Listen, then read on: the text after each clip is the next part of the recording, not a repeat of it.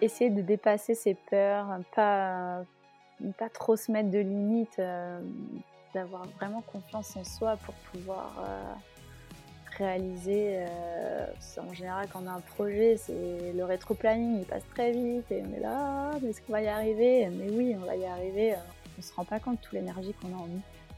Bonjour, je m'appelle Laura et je vous accueille sur le premier podcast dédié aux propriétaires et futurs propriétaires de gîtes ou de maisons d'hôtes. Comme mes invités, j'ai eu mon propre gîte pendant plus de 3 ans, après avoir travaillé 15 ans dans l'hôtellerie. Aujourd'hui, le gîte est vendu et je me consacre à l'accompagnement de celles et ceux qui ont pour projet de se lancer dans l'aventure. Vous entendrez ici des témoignages d'hôtes passionnés et passionnants, prêts à vous raconter leur parcours tout en vous donnant un maximum de conseils. Mais est-ce que vous connaissez vraiment tout l'univers des clés du gîte? Car en plus de ce podcast, les clés du gîte, c'est aussi une magnifique communauté de professionnels qui s'entraident toute l'année sur le compte Instagram et depuis un an, c'est également une plateforme d'accompagnement pour vous guider dans votre parcours de création d'hébergement. Une mine d'informations vous attend sur Insta, en newsletter ou sur le site www.lesclésdugite.fr. Bienvenue à tous ceux qui m'écoutent pour la première fois et merci à tous les autres pour votre fidélité. Bonne écoute Salut Corentine Salut Je suis vraiment très heureuse de te retrouver et de recueillir ton témoignage. Alors je te suis sur Insta depuis un moment et j'étais déjà très admirative de ton travail.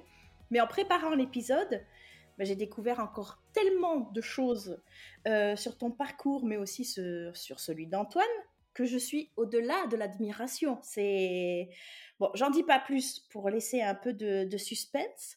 Et euh, j'aimerais aussi commencer avec une nouvelle question en te demandant de nous décrire où tu es actuellement et qu'est-ce qui t'entoure. je te remercie Laura euh, pour euh, cette belle introduction. je suis ravie aussi d'être là. Donc du coup, bah, moi là, je me suis mis dans la grange, au coin du feu. je me suis allumé une petite bougie, moi, des petites fleurs à côté. Je me suis mis en condition pour passer un super moment avec toi. Ah, c'est super. Alors, on est à en Grèce exactement. C'est près donc euh, euh, d'Osgore, à quelques minutes aussi euh, de l'océan. Tu sens les embruns déjà là où tu es ou quand même pas? Mmh, Non, mais tu sais, on entend quand même les vagues quand il y a des fortes marées ou des grosses vagues, on, on les entend. Excellent. Bon, on va passer euh, ensuite sur une petite présentation. Est-ce que tu peux nous dire quelques mots pour te présenter, s'il te plaît? Ouais, donc euh, bah, je suis Corentine Audin. Donc, euh, comme tu l'as bien dit, on habite en Grèce. On a créé le Coco Barn Wood Lodge. Donc, c'est chambre d'hôte, gîte, mais aussi on fait plein d'autres choses. On fait du shooting photo, de l'événementiel, du séminaire. Voilà, un petit peu. Et puis aussi, j'ai 39 ans déjà ça y est, j'arrive bientôt dans la quarantaine. Ben ouais, moi aussi, mais c'est bien, c'est le bel âge. ouais, c'est ce qu'on dit, mais ça fait un petit coup quand même au moment je me dis, ah, j'arrive aux 40 ans. ah, mais là, c'est dans la tête, on le dit aussi, c'est un chiffre, faut pas y penser. Ouais, alors en fait, après deux enfants, je suis désolée, mais non, euh, le corps, euh, tu sens que euh, c'est plus, mes, plus mes 30 ans. Hein. Je, je, me dis qu'à 45 ans, peut-être je serai en meilleure forme que maintenant. Parce que là, après deux grossesses, c'est la cata. bon, moi, j'ai l'impression que à l'approche de la quarantaine, tu as quand même accompli déjà beaucoup de choses. Euh, moi, je voulais commencer parce que j'ai découvert, en fait, comme je disais en préparant un peu euh, l'épisode, que tu avais déjà ouvert une chambre d'hôte, mais plutôt pour les surfeurs au départ, le Coco Beach Sporting Lodge. Est-ce que c'est comme ça que l'aventure a vraiment commencé ou il y a eu d'autres choses encore avant? Ouais, t'as pas été assez loin encore. Il y a tu vois En fait, le Coco Barn, c'est la troisième chambre d'hôte. J'avais, il y a dix ans, j'en ai, euh, j'ai ouvert un surf camp avec des copains à Seignos, au Bourdaine. Et à la suite de ça, je me suis dit, ouais, j'adore trop, c'est vraiment ce que je veux faire. Et donc là, j'ai monté euh, l'auberge sportive de Coco Beach Sporting Lodge à Cabreton. Et en rencontrant Antoine, du coup, euh, il m'a dit ouais, c'est génial ton métier, mais de vivre tous ensemble euh, dans une grande maison, c'est pas forcément ce que dont je rêvais. Vu que lui qui était shaper et assez solitaire, qui aime bien avoir ces moments calmes, là, de vivre avec 15 personnes dans la maison, il prenait vraiment sur lui. Coup, il m'a dit, écoute, j'aime beaucoup, mais si on pouvait chercher quelque chose on a quand même des petites dépendances. Mon rêve, c'est d'avoir une forêt, des chevaux, une rivière. On a fait un brainstorming de tout ce qu'on aimait, tout ce qu'on rêvait, nos rêves d'enfance, en se disant de toute manière, voilà, c'est juste des rêves. Et puis, en fait, à force de rêver, et comme moi je suis quelqu'un qui a du mal juste à, à rêver, j'aime bien après réaliser mes rêves, bon, c'était parti quoi. Mais c'est ça qui est fou, c'est que vous avez trouvé le mouton à cinq pattes quand même. Parce qu'effectivement, il y a la rivière, il y a la forêt, il y a les bambous, il y a le ranch. non, mais c'est dingo. Mais là, on va trop vite. Moi, je veux, je veux qu'on revienne encore en arrière, donc avec le surf camp, etc. Tu avais quel âge? Comment tu t'es lancé Parce que est-ce que c'était un premier investissement immobilier aussi? Pour pouvoir créer ce... Non, alors moi j'ai fait une licence TAPS, donc je suis un parcours sport avec un master enseignement. J'étais destinée plus à l'enseignement. Mais je voulais plus vivre en région parisienne, donc je me suis installée dans le sud-ouest, ici. Et puis en arrivant là, super dur de travailler dans le sport, donc je suis rentrée dans l'industrie du surf avec Rip Curl.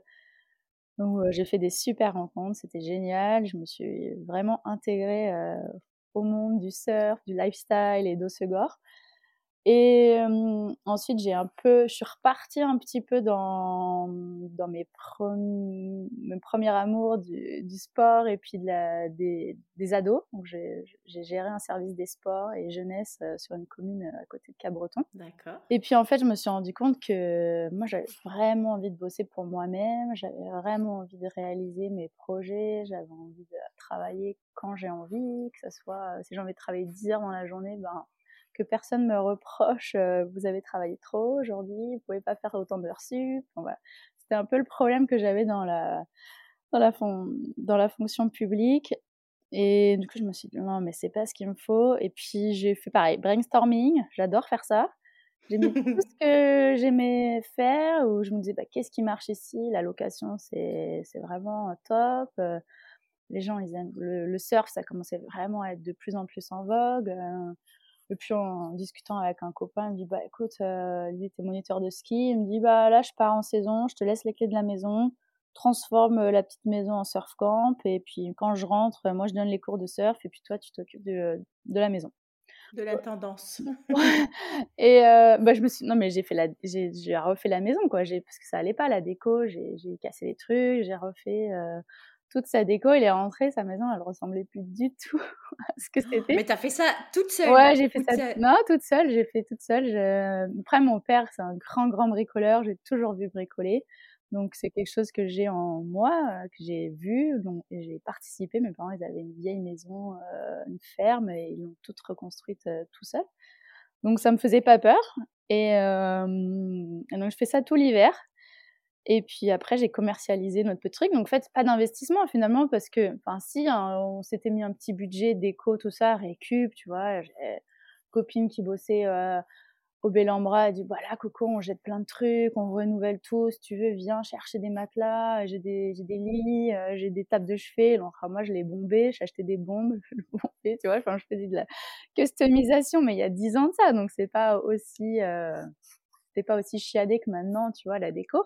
Mais ça a trop bien marché en fait, c'était trop bien, j'ai adoré. j'avais des ados, j'avais des parents avec des ados, j'avais des, jeunes, enfin, j'ai fait plein de rencontres, on allait surfer ensemble, c'était vraiment. J'étais célibataire, donc facile aussi, tu vois, j'étais disponible tout le temps, j'avais pas d'heure, c'était vraiment dès le matin le petit-déj, jusqu'au soir on dînait ensemble, barbecue, enfin, c'est vraiment, tu vivais 100% avec tes autres. Il y avait combien de chambres? Tu pouvais accueillir jusqu'à combien de personnes? C'était les uns sur les autres. Il y avait une chambre, elle devait faire 5 mètres carrés, mais c'est deux lits superposés. Ils dormaient à 4 là-dedans. Mais c'était pas cher, tu sais, ils payaient entre 15 et 25 euros. C'était parce que. Ils payaient quoi, la chambre ou une demi-pension? Le lit, non, le lit. Le lit, ok. Ils payaient le lit et puis et le petit-déj. Ok. Enfin voilà, c'était vraiment. Mais c'était, tu sais, en mode backpacker, mais encore plus euh, c'était à la route quand même un peu. ah ouais, c'était à la route. C'était à la route, mais c'était confort. Hein. Ils avaient des, euh, les belles, des belles couettes, euh, des beaux draps. Enfin, tu vois, c'était pas non plus. Moi, c'était dans l'air du temps, du moment. Enfin. Ils restaient pour des séjours de combien de temps ces gens-là? Ça pouvait être une semaine, un week-end. Ok. Ouais, en général, ils restaient ouais, quasiment la semaine. Et c'était majoritairement des surfeurs? Donc c'était des gens qui venaient Ouais, bah, euh, c'était que c'était que surf parce que du coup la, le prix avait compris les cours de surf tous les jours D'accord, ok. avec Ouais, mon avec pote pote. qui lui donnait les les cours. Donc voilà.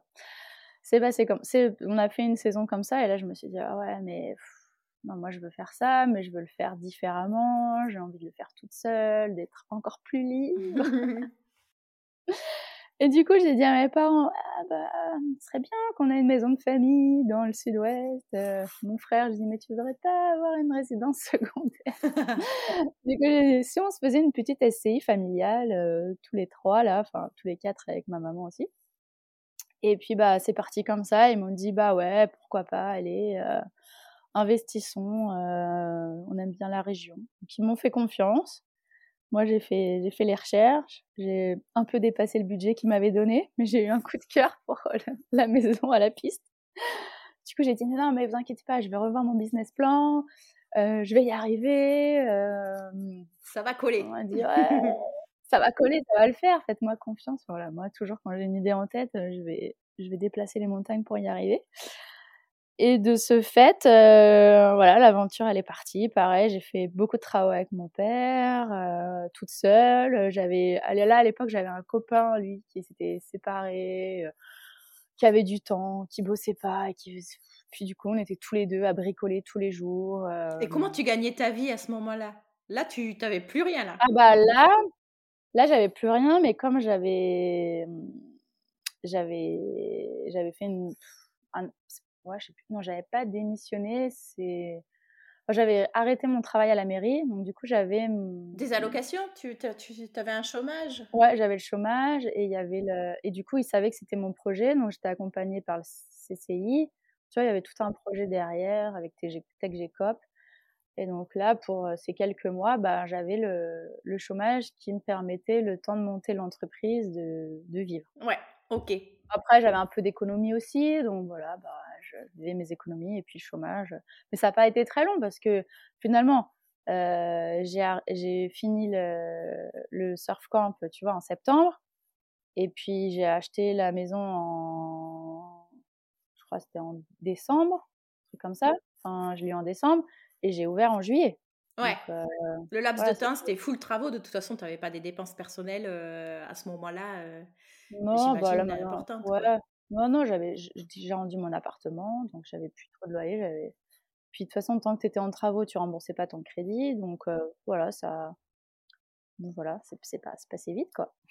Et et dis donc et alors cette maison, c'était quoi? Quel profil? Elle était en plutôt en centre-ville, plutôt, heu, dans les Non, terres? je voulais vraiment plage. C'était elle est et on l'a toujours, hein, maintenant, c'est mes parents qui y habitent. Ouais. Heu, elle est à 300 mètres de la elle était à la enfin, elle est toujours, elle est à 300 mètres de la plage, bah, là, c'était, la French Californie, hein. Tu te lèves le matin, tu mettais la musique Surfing USA: «Allez les gars, Tu fais on ton yoga sur la dépêche». terrasse, heu, vue sur Ouais, l'océan, heu, le petit déj dehors: «Allez, on va surfer, il y a les vagues, heu, on y va à pied, on y va en courant, hop, on revient, la douche», c'était on se faisait à manger, c'était, la vraie auberge espagnole du surf. Mais mon concept à l'époque, c'était de pas faire que surf. J'accueillais vraiment, tout type de de sport parce que comme moi je suis du je suis du milieu je suis STAPS et je suis j'adore tous les sports. Je recevais, heu, du kayakisme, des équipes de foot, des équipes de hand, et comment tu t'es connaître? Ah! Comment j'ai fait? Ben Tu étais sur les plateformes comme, un Booking, un Airbnb déjà à l'époque ou, heu? ouais, j'étais Airbnb, Booking, il y avait aussi des applications de surf camp qui se montaient, heu, je crois qu'aujourd'hui qui n'existent plus. Il y avait l'office du tourisme. À l'époque, il y avait pratiquement pas de surf camp, donc les gens tapaient surf camp au Segor, heu, on était 2-3. Ouais, on était on n'était pas énorme, on devait être 5-6, heu, et après, bah, alors là, après c'est parti, hein, il y en a eu plein, plein, plein, heu, derrière. Non, ça se remplissait ça se remplissait hyper bien, c'était une grande maison, enfin elle fait 300 carrés. il y avait on avait 5 chambres, moi j'avais ma chambre, on était c'était une quinzaine de personnes, c'était soit au lit, soit à la chambre, voilà. Dans quelle fourchette de prix? Toujours à peu près les mêmes fourchettes de prix? Un peu plus là, c'était minimum en basse saison 25 € et en été, tu étais 50-50-60 la nuit. par personne. Et tu demandais à ce qu'ils payent en avance ou ils te payaient au jour le jour? Ouais, je faisais 30% d'acompte. Après, quand c'était via des plateformes, bah, c'était la plateforme. Et puis quand ils partaient, du coup, tu avais à te reverser. Ce qui m'énervait un peu parce que du coup, ils faisaient travailler l'argent. Et que moi, j'aurais bien eu besoin de cette petite trésor d'avance. Là, ça aurait été cool. Bien sûr. ça me paraît loin, tu sais, c'était il y a, il y a longtemps maintenant. Là, bon, je, je, te, je réponds à, à, une de tes questions d'après, mais ça me fait penser, tu vois, c'était sur Booking, je m'étais sur Booking, et une nuit, euh, une nuit, il y a quelqu'un qui est rentré dans la maison, je savais même pas, je dormais, puis le matin, euh, je vois quelqu'un qui est au petit-déj, mais je l'ai jamais vu de nulle part, du coup, je demande au gars, mais vous avez eu un date hier soir? Vous avez ramené nana? Mais non, on la connaît pas. Et la fille me dit, j'ai vu qu'il y avait de la place sur Booking, alors j'ai ouvert la, porte, c'était ouvert, j'ai cherché une chambre libre, je me suis installée, le lit était fait. Toi tu fais ah ouais, ok. ah mais carrément. Ah ouais. Ah, c'est bien. Ah ouais, tu fais ah, à l'aise. Ah ouais, tu. Ça c'était vraiment l'auberge l'auberge espagnole, tu vois. Ouais. C'est ça. Tous les jours des surprises. Mais il devait y avoir, quoi, ça, devait être la colo, quoi. C'était, ça devait être génial, en fait. j'ai fait plein de, rencontres, ben tous les âges. Hein. J'avais un monsieur qui revenait, faisait chemin de Compostelle, donc il repassait souvent là, donc 70 ans. J'avais des sportifs, mais moi je disais des papis, 75 ans, mais ils étaient plus en forme que moi. Ils venaient là tout seuls avec leur vélo, c'était leur étape, parce que sur la, j'étais sur la passage de la piste cyclable, enfin vraiment quelque chose de pluridisciplinaire au niveau du sport. C'était vraiment multisport et multi-âge. C'était super enrichissant. C'était très chouette. J'en doute pas. Célibataire, ouais, avec des, des petites histoires qui étaient pas sérieuses. Oh, moi, je, enfin, en fait, je consacrais beaucoup de temps à l'échange, à passer du temps avec eux. Donc, c'était, puis revenait en fait d'une année à l'autre, d'une saison à l'autre. Enfin, c'était sympa en fait. J'avais beaucoup d'habitués. Oui, j'imagine. Et combien de temps ça a duré alors? Ça a duré euh, 4-5 ans. Ok. La cinquième année, après, tu vois, je l'ai passé en mode euh, à la semaine pour un groupe, en plus mode gîte. D'accord. Tu vivais plus sur place? Non, parce que j'étais au Coco Barn. Je ne pouvais plus, euh, je pouvais plus euh, mettre autant de autant d'énergie l'été dans les deux, quoi. C'était plus possible. Donc effectivement, tu rencontres Antoine, c'est sérieux, c'est trop bien, love to love, mais il te dit bon, euh, la colo, moi c'est pas mon délire. On trouve autre chose. Vous faites votre brainstorming, euh, brainstorming pardon. Comment vous trouvez cet endroit de rêve? Est-ce que c'est un particulier, c'est une agence, c'est euh, du hasard, c'est des heures et des heures de recherche? Ouais, moi je crois pas trop au hasard, ni à la chance. Et au destin? Au destin ouais, aussi, peut-être plus au destin, mais en fait, on avait. Moi, j'adore l'immobilier, donc je suis toujours abonnée sur le Bon Coin, seloger.com. Je mets tout le temps des alertes, même si je cherche pas, mais j'aime ça, voir les maisons, suivre le cours de l'immobilier. Et donc, j'avais quelques maisons en vue, on a fait quelques visites. Bon, c'était, ça nous permettait de voir ce qui existait, ce qu'on, ce qu'on pouvait en faire. Puis on a été un peu déçus par. Euh, bah, il y a des agences très bien, puis il y en a d'autres où ben, c'est un peu au feeling, quoi. Donc s'ils ont quelqu'un d'autre en face avec qui ils ont plus de feeling, bah toi tu passes derrière, donc c'est pas évident. Donc les agents, je me suis dit, ouais, non, allez, je vais plus compter sur moi-même. Et puis euh, voilà, après une bonne déception, euh, moi j'étais contente parce que ça ne me pesait pas trop la maison, c'était Antoine qui était plus fan. Et je me suis j'ai remis tout mon cerveau dans tous les sens. Je me suis dit, non, mais attends, comment on va faire? Il faut qu'on trouve un truc, mais euh, ça va pas être, euh, ça va pas être par les agences. Euh. Du coup, je suis allée à la mairie. Enfin, tu vois, dans parce que il y avait aussi un, facteur, c'était que financièrement, la région, elle commençait à prendre vraiment de la valeur. Cabreton, Segor, Sénio, ça devenait intouchable. Donc du coup, comme on voulait de l'espace, il fallait qu'on qu'on descende du ligne, on n'était plus en première ligne de plage, mais on allait euh, deuxième ligne. Et il y avait la commune d'Angresse qui nous plaisait bien. Il y a plus de chevaux que d'habitants, donc on fait ah ok, donc là il y a des terres. euh, du coup, je, je dis bah allez, je vais aller à la mairie, je vais voir. Et puis ils me disent bah non, c'est pas, Et puis là, ça m'a replongé dans, dans trois ans auparavant où j'avais fait une promenade à cheval avec un, un pote. J'ai essayé son cheval, il m'a demandé de l'aider à, parce que je, je, monte beaucoup à cheval. Il m'a dit, ah, tu veux pas le monter, l'essayer, ok. Donc on avait été se balader dans la forêt d'Angresse et j'avais vu une maison, comme j'étais à cheval, tu es en hauteur, ça qui est pratique, tu vois les choses, tu vois au-dessus des, de la végétation, des, clôtures, de la végétation. tu es un peu sur ton montoir là, ta petite tour. Donc j'avais vu une maison, je disais ouais, attends, ça a l'air incroyable, mais par contre ça a l'air complètement abandonné. Bon, je sais pas, personne qui vit là.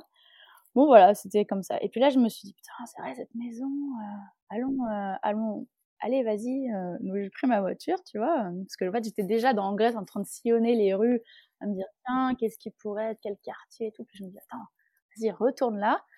Puis là, je me dis, ah ouais, non, mais en fait, c'est encore, encore plus sauvage qu'avant, quoi. Je ne vais pas dire à l'abandon, mais parce que les gens, ils, ils, c'est pas qu'ils abandonnent leur maison, mais s'ils n'ont pas le temps de s'en occuper. Et du coup, mais la végétation, elle avait pris, elle avait doublé, quoi. J'étais là, ah ouais, là, les haies sont vraiment très hautes maintenant, trois ans plus tard. Et euh, je me dis, ah ouais, bah ça, ça pourrait peut-être être un, un endroit qui nous correspondrait bien. Du coup, je retourne à la mairie et j'ai dit, voilà, j'ai vu cette, cette parcelle-là. Elle me dit, ah bah oui, oui. Euh, ah bah en effet, euh, le monsieur, bah, mais vous n'allez pas vraiment arriver à le contacter, il est en maison de retraite. Ah, maison de retraite, ça c'est... bon ça C'est pas mal pour moi, ça veut dire que euh, susceptiblement, la maison, elle va plus trop l'habituer. Donc, euh, puis là, je retourne voir Antoine à son comme il est shaper, il avait son atelier à Cabreton. Je vais le voir, je dis il faut que tu viennes voir, j'ai trouvé une maison, elle est incroyable. Et je lui dis bah voilà, c'est un tel euh, qui l'a, je vais voir si j'arrive à, trouver son contact euh, dans les pages jaunes et tout. Et puis il y avait son son collègue euh, Paul qui dit mais non mais moi je le connais Coco si tu veux, je connais je connais le fils. ah ouais, mais non tu rigoles. Puis il dit ouais, bah, j'ai son numéro, je le connais bien, je peux l'appeler. Oh là là ça en 30 minutes, tu vois, c'était le temps que je, que je vois la maison, que j'aille à la mairie, que je retourne à Caroton, c'était 30 minutes qui s'étaient passées. J'ai dit non mais t'es sérieux? Ah bah Vas-y appelle, appelle. Euh. et puis il appelle et tu vois là j'ai des amis, euh, ils ont vu ta maison, euh, voilà ils sont, ils, ils aimeraient te rencontrer, voir si, ça t'intéresserait de vendre. Elle n'était pas à vendre du coup. Hein. Mmh mais elle n'était pas occupée. Le, du coup, le, père était. Ouais, pas occupé. voilà. Et du coup, il m'a dit bah ouais, allez, on, on se rencontre. Donc, il s'est passé un peu de temps parce qu'il y avait le surf, il y avait le, le, le Pro France, il y avait les compètes, tout ça. Enfin, c'est passé euh, quelques, quelques jours. Moi, je dis Antoine, euh, allez, euh, viens, il faut que je te monte la maison et tout. Il dit non, non, non, il faut que je passe là, je dois faire mon salon. et puis voilà, ça s'est, ça fait, ça s'est fait comme ça, quoi. Donc, vous vous retrouvez, vous faites une visite des lieux il y a quoi alors? Il y a de la végétation, ça en a compris. Est-ce qu'il y a une maisonnette déjà au milieu de tout ça? Ouais, il y a une belle maison hollandaise. Ouais. Une vieille maison qui a 100 ans. Euh, il y avait un moulin avant, en fait, euh, dans la rivière où les gens bah, venaient chercher leur farine. Euh, il y avait une histoire derrière, c'était une ferme. Il y avait, hum, il y avait une vieille grange, il y avait des petits, des petits bâtiments un peu partout qui étaient plus du tout utilisé, qui avait été un peu laissé en stand-by. Je me disais, ah, c'est cool, des dépendances, c'est exactement ce qu'on cherche. Il y avait une forêt de bambou, il y avait, il y avait plein de, plein d'arbres, euh, il y avait... Ouais, faut dire pour les auditeurs, c'est un terrain de 6 hectares. Ouais, 6 hectares. Donc, euh, beaucoup, beaucoup de possibilités. Beaucoup de possibilités. Qui étaient constructibles Qui étaient, bah, comme c'est des Ça dépendait des parcelles, peut-être? Ouais, alors c'était... À l'époque, c'était zone N. Maintenant, c'est plus trop comme ça. Zone N, N, N, N. Attends, zone N, zone N, N. Maintenant, il y a, c'est passé à de l'agricole parce qu'il y a eu un changement avec le cadastre. Tout ça. Mmh il y avait, il y avait pas vraiment de zone constructive, mais en zone N, tu peux rajouter, euh, je crois, c'est 30% de la superficie actuelle. Tu pouvais encore un peu agrandir, mais pas trop et ce qui était existant, bah voilà, tu peux, tu le remets en état quoi. Donc voilà, on est on est parti de de la de la base de ce qu'il y avait à déjà remettre. Déjà le jardin, trois mois de débroussaillage, hein, non-stop. Hein, mmh. non mais attends, mais Corentine, tu sautes des étapes. Ah, pardon, c'est pas possible. pardon, je me tais. Comment Ils n'étaient pas vendeurs, mais bon, ça les intéresse. Est-ce que c'est facile? Est-ce que, est que vous vous mettez d'accord hyper rapidement et tu as les clés, on va dire, euh, à peine trois mois plus tard Oui. Ah ouais, quand même pas mal de c'est choses. vrai, il faut que je te raconte tout, tout, tout. euh. Bon, je Ah, je suis trop curieuse, je moi. te garde une anecdote quand même pour après parce que tu vas dire que je vais trop vite sinon. Mais alors, je reprends. Euh, on se rencontre, euh, il y a le feeling qui opère. Lui, il, euh, je pense qu'il il voulait, il était pas contre vendre, mais il fallait que ça se fasse avec des gens avec qui il a, il a un bon contact. Euh, notre projet, euh, mais nous on était, tout, on était tout jeunes euh, dans notre tête, mais on, ça faisait six mois qu'on était ensemble hein, avec Antoine.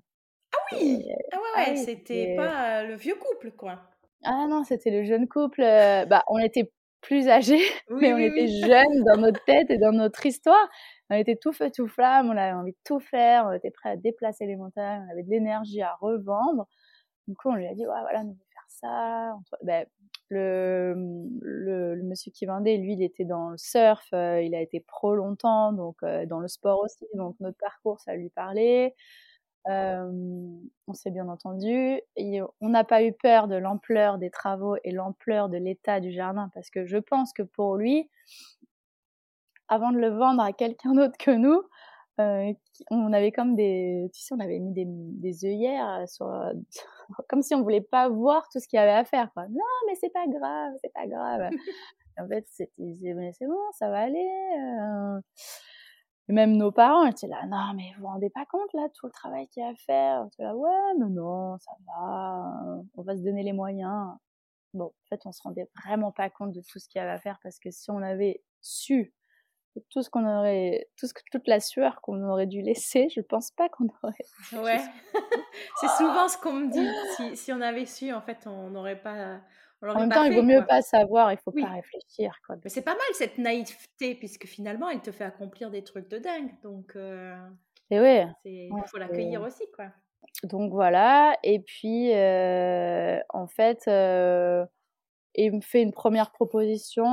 Moi, je- par rapport au business plan qu'on avait fait, c'était un peu au-dessus, mais en même temps, c'était, bah, ça allait valer, mais bon, ça allait être dur de pouvoir tout mettre bout à bout. Donc je lui fais une contre-proposition, il est ok. Je dis ah super, génial, allez, euh, j'ai bien fait de de de prendre mon courage à deux mains et lui et de lui dire bah en fait c'est un peu cher parce qu'on a il y a tellement de choses à faire que que voilà il faut qu'on réduise un peu euh, le, le coût.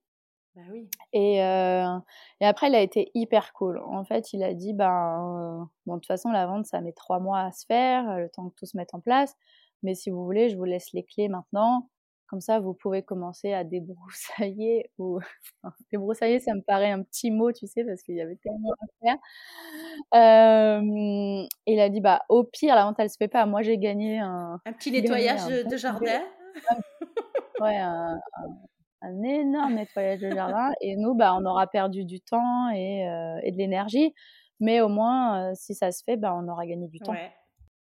Du coup euh, premier euh, c'était quoi? 1er janvier ou fin décembre il nous a donné les clés donc en plein hiver oh là là c'était dur c'était une année il a fait moins 7 la piscine elle avait gelé tout enfin c'était faisait trop froid, on faisait des feux dans des tonneaux pour venir se réchauffer les mains avant de repartir, désherber, euh, couper.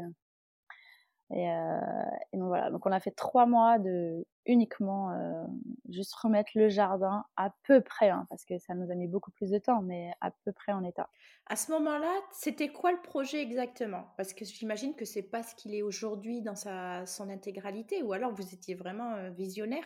Est-ce que c'était, je crois que c'était plus le côté ranch, non, dans un premier temps? Dans un premier temps, c'était vraiment pour refaire de la chambre d'hôte. Ok. C'était de la chambre d'hôte, et après, on s'était dit, bah, parce qu'au début, on n'avait pas les chevaux. Hein. On n'avait pas de chevaux. On était, juste passionnés de chevaux et on montait à cheval, mais on n'avait pas nos, che- nos, nos chevaux. Donc, euh, c'était vraiment refaire de la chambre d'hôte. Mais un peu, mais différent du Coco Beach, euh, plus faire quelque chose un peu plus euh, nature, monter un petit peu en gamme, mais quand même attirer euh, du, des gens euh, qui aiment le surf et qui aiment le voyage. D'accord. tu vois, moi j'aime bien toujours qu'il y ait des, des thématiques où on va retrouver dans les autres des points communs, on va pouvoir échanger sur des sujets facilement et il n'y aura pas de blanc au petit déjeuner ou dans l'après-midi si on se rencontre, on pourra toujours discuter d'un moment de notre vie. Mmh. Ouais, c'est super, des, des, hôtes à ton image, je pense que c'est les, les, clients euh, parfaits. Est-ce qu'il vous faut emprunter pour pouvoir faire l'acquisition de ce nouveau bien? Est-ce que vous avez euh, le cash pour le pour l'acheter? Ouais, non. non, non, moi j'avais plus rien, j'avais tout mis dans le Coco Beach. Euh, en fait, c'était aussi un, un pari à prendre c'était Antoine, lui, il avait son papa qui venait de vendre une maison, donc il fallait qu'il réinvestisse euh, dans une autre, euh, dans un autre bien immobilier. Euh, et en fait, moi, j'apportais mon expérience et, et, Antoine apportait lui le financement avec son papa. Et donc moi, si tu veux, ben eux, ils ont acheté la maison mmh en famille. Ils ont refait un peu la même chose que moi, j'avais fait finalement pour le Coco Beach. D'accord, un petit, une petite SCI familiale. Pour, euh Ouais, ils ont fait une SCI familiale. Et moi, bah, j'étais finalement, euh, juridiquement, j'avais rien. Donc, tu n'es pas propriétaire, mais tu es exploitante. Ouais. Ouais. Peut-être ça a changé. Bah oui, maintenant ça a changé, mais à l'époque, euh, ouais, on était auto-entrepreneur même. Et ça, ça mmh. te faisait peur de ne pas avoir de part dans le dans l'achat? Ou au contraire, ça te rassurait en te disant, bon, si ça doit capoter avec ah Antoine, si ah autre, je m'en vais. Non, non, ouais. non, moi je suis plutôt... Non, ça, ça m'embêtait. Mais j'étais réaliste, ça faisait six mois qu'on était ensemble, c'est normal que ses parents euh, veuillent pas m'impliquer. Enfin, c'est pas qu'ils veulent pas m'impliquer, mais voilà, il y, a des, y a des craintes, step by step. Donc c'était plus un. Moi, j'avais confiance en notre histoire. On avait, voilà, on avait tous les deux euh, eu des histoires auparavant. On savait ce qu'on voulait. On était vraiment sur la même longueur d'onde. Donc, j'avais, j'avais pas de crainte par rapport à notre couple. Mmh, et après, je me disais juste, j'espère qu'un jour, je pourrai racheter euh, les parts euh, pour pouvoir moi aussi ben, me sentir même si je me sentais chez moi, mais pleinement, enfin, être accomplie de ce côté-là. On me dit, bah, c'est un risque à prendre, mais quand on monte des, des projets, toujours obligé de prendre un risque. ça n'aurait pas été son papa, ça aurait été un investisseur, et des fois, bah, c'est beaucoup plus compliqué avec un investisseur extérieur que de la famille. Donc, donc du coup, je me suis dit, allez, c'est pas grave, on y va. Il y en a, ils nous disaient, mais t'es folle et tout. Imagine, il, imagine, il te, te largue et puis bah, t'auras plus rien, t'auras donné toute ton énergie. Et oui. Bah ouais, bah c'est la vie, j'apprendrai de mes erreurs. Ça m'aura formé, j'aurai appris des choses. Euh. Donc ouais, je dis, allez, c'est pas grave, on y va. Même si au fond de moi, bah, c'était pas la meilleure option, mais j'avais pas le choix. Mmh et eux, ils, ils faisaient un emprunt? Alors non, c'était l'argent qu'ils avaient d'une précédente vente. Voilà, c'était. Mais ça veut dire que est-ce que vous aviez quand même du budget pour euh, bah, des matériaux, pour l'aménager, pour l'équiper, pour acheter euh, literie, linge et puis tout ce qu'il faut avec? Euh, Vraiment très très peu. On avait vraiment un budget très très très serré et mmh, en fait moi je m'étais calée sur mon business plan du du Coco Beach finalement, euh, 1200 mètres carrés et 6 hectares, ça n'a rien, mais rien à voir. Tu vois, même si j'avais, même si j'avais élargi le budget, on me dit non, mais en fait, j'avais pas assez élargi. Tu te rends pas compte en fait de tout ce que, de tout ce qui va t'arriver, des imprévus, un arbre qui tombe. Euh, enfin, il y a, enfin voilà, il y a, y a, c'était, on avait vraiment un tout petit budget. Et finalement, aujourd'hui, tu vois, on se dit, bah, heureusement, parce que c'est ce qui a permis de créer une unité dans, nos travaux, de donner de l'authenticité, d'avoir euh, créé tous nos lieux avec la même unité, parce que finalement, c'est nous qui avons dû tout faire. Et si on se faisait aider, c'était des copains ou des connaissances, euh, du coup, qui nous faisaient un pris parce qu'on se connaît et on les hébergeait, on les nourrissait, du coup ils nous faisaient moins, ils nous facturaient un peu moins, mais c'était nous qui dirigions les travaux et qui étions, on était avec eux à faire tous les jours quoi. Et pas, on n'a pas dit, on n'a pas pris les pages jaunes, dire alors on va prendre tel carreleur, tel plaquiste, et puis voilà, on vous donne le maître d'œuvre nous a fait les nous a fait les plans, voilà ce qu'il faut faire. Et on rêvait de ça, parce qu'on était là, on n'en peut plus, on est fatigué, on est épuisé. et puis, bah, en fait, on s'était quand même investi à, à rembourser. le, papa d'Antoine, il avait quand même fait un crédit, même si voilà, il avait les fonds, mais il avait fait un crédit. Et nous, on devait rembourser les traites. Donc, il fallait vraiment qu'on soit opérationnel au début de la saison et il fallait qu'on soit quand même un bon taux de remplissage pour pouvoir payer bah, payer tous nos, tous nos frais finalement et qui étaient assez euh, conséquents. Et... Vous viviez sur place? Ouais. Tu vivais au, au, Coco Beach? Euh, Bah, tu vois, on a eu les clés en mars. Euh, en mi-mai, je pense qu'on a commencé à y habiter. de décembre à mai, on y était tous les jours, mais mais c'était pas, enfin, c'est pas que c'était pas habitable, mais c'était vraiment très vieux, c'était quand même, euh, c'était pas du tout à notre image, c'était quand même, euh, il y avait plein de choses à faire. Donc, euh, fallait qu'on casse euh, plein de murs porteurs, qu'on on était chiné des poutres chez, chez, un monsieur qui était à la retraite, qui avait démonté toute sa vie des charpentes, donc on a récupéré des vieilles poutres pour remplacer les murs existants. Tu vois, on, au début, il fallait vraiment faire le gros œuvre. Et pareil, c'était vraiment mais que des, des gens que moi j'avais rencontrés dans, dans ma carrière d'avant. Et puis avec qui on avait le feeling, ils disent bah non mais votre projet il a l'air super, allez on vient vous aider. et ça a été que ça quoi. du coup il y a des trucs qui sont un peu bancals chez nous, mais c'est fait avec nos mains. Authentique. c'est vraiment authentique. Donc à ce moment-là, si je comprends bien, tu gères le Coco Beach. Antoine a toujours son atelier de shaper et euh, entre deux, vous arrivez à mener tous les travaux et à aménager euh, le Coco Barn. Moi, Antoine, il arrête vraiment son activité de shaper parce qu'il est tous les jours à la maison. Et moi, vu que c'est l'hiver, le Coco Beach, il est fermé. Euh, donc, je, donc vous êtes full time sur le Coco Barn. Ouais, full time. Et moi, j'ai travaillé, j'ai beaucoup fonctionné avec Workaway je prenais des woofers. Oui. donc, tu vois, j'avais euh, des, un ou deux woofers qui étaient à la maison au Coco Beach.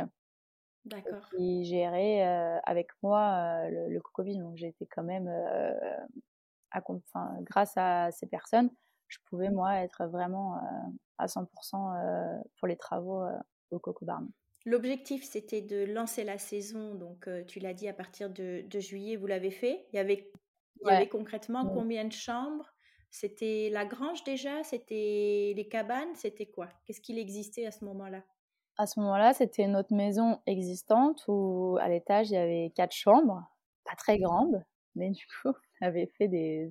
On avait euh, rénové euh, avec... Euh, de la récup, tu vois, on avait démonté une terrasse, de la piscine. Antoine, il me rappelait ça quand, quand je préparais l'interview, je me disais, mais oui, c'est vrai, on avait démonté les, les lattes euh, de la piscine, on les avait euh, nettoyées, euh, xylophène, j'avais repeintes et on avait fait euh, des têtes de lit avec ce bois qui, avait vieilli, qui était sympa.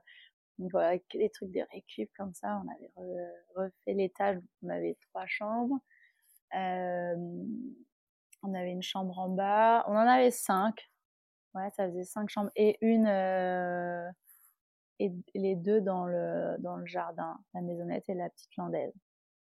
Et la grange, on l'avait, mais c'était pas encore bien optimisé, tu vois. Il avait pas la cheminée, euh, c'était en cours. Les gens venaient prenaient les petits déjeuners dans notre maison, ils utilisaient la terrasse de la piscine de, de notre maison. Il n'y avait pas encore euh, cette grange qui était le lieu de, de vie. Il y avait, pas eu le temps. Il y avait des salles de bain pour chaque chambre ou des salles de bain partagées? Je pense qu'il y en avait une partagée pour, euh, pour deux chambres et, les autres, elles avaient chacune leur salle de bain. Donc ça, ça commence euh, juillet 2017 Ouais, juillet 2017, c'est ça. Et alors après, comment ça se déroule? Ben, ça se déroule bien, la saison, arrive l'hiver, allez, c'est reparti les travaux. on fait la on continue, on agrandit. On continue, on agrandit, on améliore. Puis chaque année, euh, avec un petit peu de la trésorerie qu'on a et le temps qu'on a, ben on, on améliore. Mmh on, a, on, a, tout le temps plein d'idées. On continue quand même à voyager un petit peu. Nos inspirations, c'est vraiment de nos voyages. Du coup, ben, on se dit, ah ouais, bah là, il faut qu'on il faut qu'on réalise ce petit truc qu'on avait vu sympa. Euh, donc, tu vois, on a toujours envie de créer, construire. Euh, et puis après, il arrive euh, qu'on fait notre inauguration. on fait une inauguration un peu forme sous forme de workshop, shop éphémère. Donc, on fait venir des petites marques qu'on aime bien, qui sont des petits artisans un, un, petit village d'exposants. et puis aussi, tu vois, il y avait la brocante qui est dans notre village, enfin notre village, on n'est plus un village, on est une commune, mais du coup, on, les fait, on, leur on leur a acheté plein de choses, puis on les fait venir, donc ils ramènent aussi plein d'objets à chiner. On a des copains qui, qui ont une marque de sœur, donc on les fait venir. On a un petit traiteur asiate qu'on aime bien, bah, il vient, il va, il fait un repas un peu de musique. Et puis il y a le côté des chevaux parce qu'entre temps on achète nos chevaux, c'était notre rêve, donc on trouve des chevaux, on les achète. La première chose qu'on a vraiment construite, c'est notre hanche, la base parce qu'on se disait quand on a quand on passe le portail, on voulait vraiment que les gens ils sentent l'ambiance euh, ranch, euh, chevaux, nature, déconnexion. Donc c'était hyper important pour nous. C'était pas quelque chose qu'on allait pouvoir louer, qu'on allait pouvoir habiter, mais c'était notre rêve et c'était vraiment l'identité euh, qu'on voulait faire vivre euh, à nos futurs hôtes. Donc on a fait d'abord le, le, le, ranch et donc on s'est dit bah pendant cette euh, journée de portes ouvertes, enfin portes ouvertes, inauguration plutôt, il faut qu'on fasse un spectacle avec des chevaux. Donc là on a fait un, un spectacle son et lumière avec les chevaux. De voltige? Ouais, de voltige. Et là, il a plu à ce moment-là. Et donc là, il y a des gens qui nous en qui s'en rappellent encore à dire mais c'était magique, la pluie, les chevaux, la musique, la fille qui était sur son cheval avec ses longs cheveux. Enfin, euh, c'était super. Et à l'issue de ça, tu vois, il y a plein de gens qui disent mais pourquoi vous faites pas du mariage, euh, des, du séminaire, des choses comme ça? Le lieu il est dingue. Enfin, il faudrait le faire, faudrait en faire profiter davantage. C'était pas du tout dans nos dans, notre, euh, dans nos têtes. Et puis, bah, la réalité te rattrape, tu sais. Tu payes tes, tes premiers impôts, tu fais Ah ouais, ah ouais d'accord, il y a tant d'électricité. Euh. Bon, bah, il va peut-être falloir qu'on trouve euh, aussi une activité annexe qui est rémunératrice parce que on va pas y arriver à entretenir tout, tout, tout comme on l'aimerait.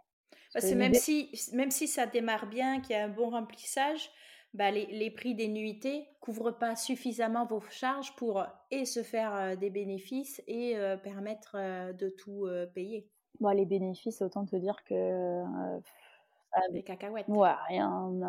On a, on a, vraiment vécu là jusqu'à l'année dernière un petit peu, mais pas beaucoup. C'est que de cette année que on va avoir, qu'Antoine va avoir un salaire. Toi, tu en as déjà? Non, non, non, moi j'en ai pas. Et cette inauguration, elle a lieu quand? Euh, J'arrive pas à savoir si c'était dans ma. J'ai les petites cartes encore, il faudrait que je regarde. Je sais plus si c'était septembre du coup 2017 ou septembre 2018. Non, ça devait être septembre 2017. Ok. Donc que quelques mois, euh, ben, juste l'été après avoir euh, commencé l'activité. Donc germe peut-être l'idée de développer de l'événementiel, etc ça implique de nouveaux changements, de nouveaux aménagements? Comment ça se met en place? Ouais, déjà tu dis, est-ce que tu es OK pour recevoir autant de monde chez toi? Mmh Déjà que tu reçois des hôtes, tu ouvres les portes de, ta maison à beaucoup de monde, mais là c'est encore différent, il n'y aura pas la même relation, le même échange, enfin, tu vois, c'était... Même les mêmes enjeux, parce que je pense que la clientèle bah, je pense vraiment au mariage, c'est complètement autre chose que de la chambre d'hôte. Oui, Ouais, ouais. Et du coup, c'était beaucoup de réflexion. De... C'était pas du tout. On n'était pas prédestiné à ça. J'avais jamais pensé. Et puis, bah, finalement, on s'est dit, allez, on a tellement de demandes, il y a tellement de gens qui nous disent que ça serait super. Euh, allons-y, euh, lançons-nous. Euh, on se dit, bon, euh, s'il y a plein de gens qui se marient chez nous, il faut qu'on se marie en premier, parce que sinon, après, on n'aura plus envie. Quoi. Il faut qu'on il faut qu'on inaugure, au moins on l'aura testé, on pourra en parler plus facilement. c'est, on sera les meilleures personnes après pour... le vendre. Ouais, donc on s'est dit, bon allez, allez, t'es ok, on va se marier dans cinq mois oui, parce qu'en plus, du coup, l'échéance est courte parce que. Bah... Ouais, parce qu'on a déjà un premier mariage qui nous a. Enfin voilà, il y a le premier couple qui nous a sollicité pour début juin. Bon, bah, allez, vite, nous aussi, il faut qu'on se marie en mai, du coup. donc, du coup, bah voilà, nous voilà partis pour créer la Wood House, donc notre chapiteau en bois qui est complètement démontable en fait. On fait quelque chose de structure légère mais en bois. On n'avait pas du tout envie d'avoir un chapiteau en plastique, c'était pas notre. Il faut que ça se fonde dans le décor aussi, quoi. Ouais, il fallait que ça reste. On a utilisé les arbres du terrain. Il y en a qui sont encore en... ils sont plantés vraiment, ils continuent à vivre. Il y en a deux, trois comme ça, là, il y en a trois. Puis après, on, on a vraiment construit autour, euh, sans, sans creuser, sans vraiment, on a travaillé euh, en épousant la topographie du terrain. Et pareil, on s'est dit non, on ne montrera jamais personne pour faire euh, exactement ce qu'on veut. et puis en fait, nous, on n'arrive jamais à faire exactement du premier coup ce qu'on a imaginé. Parce que quand on le voit qui commence à naître, on se dit, mais non, en fait, euh, non, il manque ça, ou il faut rajouter ça, il faut changer l'angle de 20 degrés, ça va faire toute la différence. Donc, des fois, on démonte tout et on, et on décale juste d'un tout petit peu. Donc, euh, personne ne veut travailler comme ça. Donc, vous faites vous-même Ouais, on fait nous-mêmes. Euh, j'ai un pote qui a des bras immenses, il fait 2 mètres, qui est dans le qui est dans la piscine et tout. On m'a dit, bon, voilà, mais il faut que tu viennes nous aider à porter les troncs. Donc, euh, on coupe les arbres, euh, parce qu'on en a trop. En fait, c'était une forêt d'acacias, mais mmh qui a plus de 35 ans. Et au bout d'un moment, les acacias, c'est très, très fragile. Donc, il fallait qu'on en coupe beaucoup. Qu'on a utilisé les. Euh, on n'a pas acheté de bois finalement, on a utilisé les, les bois, le bois qu'on avait sur place. Ouais. tu l'as amené à une scierie pour faire le plancher aussi ou juste la structure? Ouais, non, le plancher, on a pris du pain brut. D'accord, ouais c'est trop. Euh, Parce qu'il y a un toit, mais c'est pas hors d'air. Tout est euh, ouvert. C'est de la, c'est du pare-pluie. D'accord. Euh, c'est étanche, mais oui, c'est tout est ouvert. Mmh écoutez, c'est vraiment comme une, comme une grande tente finalement, juste un plancher, et puis des madriers, et puis une toile, une toile, une toile par pluie. Voilà. Génial. Et ça, combien de temps vous mettez pour la réaliser? Rien du tout. Euh, on a commencé en janvier et euh, avec toutes les finitions, c'était fini pour euh, mai. Donc ouais, c'était. Puis avec un mois de février catastrophique, il a plu des cordes, on ne pouvait rien faire. Donc un mois, un mois où impossible de, de travailler. Et donc vous êtes prêt pour votre mariage? Ouais. Ouais, ouais, non, c'était, c'était, c'était intense notre mariage parce qu'on finissait les, les, les, détails, à construire des choses la veille du mariage. Enfin, c'était, c'était très drôle. Ah oui, j'imagine, mais oui. Et tu logeais du coup euh, un petit peu de famille sur place euh, grâce aux chambres que tu avais? Ah ouais, qu'on a les témoins. Oui, c'est vrai, on avait les, les amis. Comme on a tu vois, on reste quand même quelque chose de très très intime parce que on n'a pas beaucoup de capacité de couchage. et c'est pareil aujourd'hui, donc ça reste vraiment que les proches proches qui peuvent dormir sur place. Et en termes d'accueil pour les mariages, jusqu'à combien tu as le droit d'aller? Tu, tu, définis en fonction de quelle catégorie dans laquelle tu veux être. Nous, on s'est limité à une centaine. On, a choisi, on pourrait plus, mais on préfère des petits mariages plus intimistes où on a une relation qui est différente justement, où on peut arriver à retrouver un petit peu, hein, je dis avec des guillemets, l'échange que tu as en chambre d'hôte. Tu peux aller parler avec les gens, les gens viennent te voir, échangent, te posent des questions. Ça, c'est agréable. Et comment tu commences à commercialiser ce, nouvel aspect de l'activité? Il y a les photos de votre propre mariage qui te permettent d'enrichir le site ou de contacter des wedding planners. Oui, tout à fait.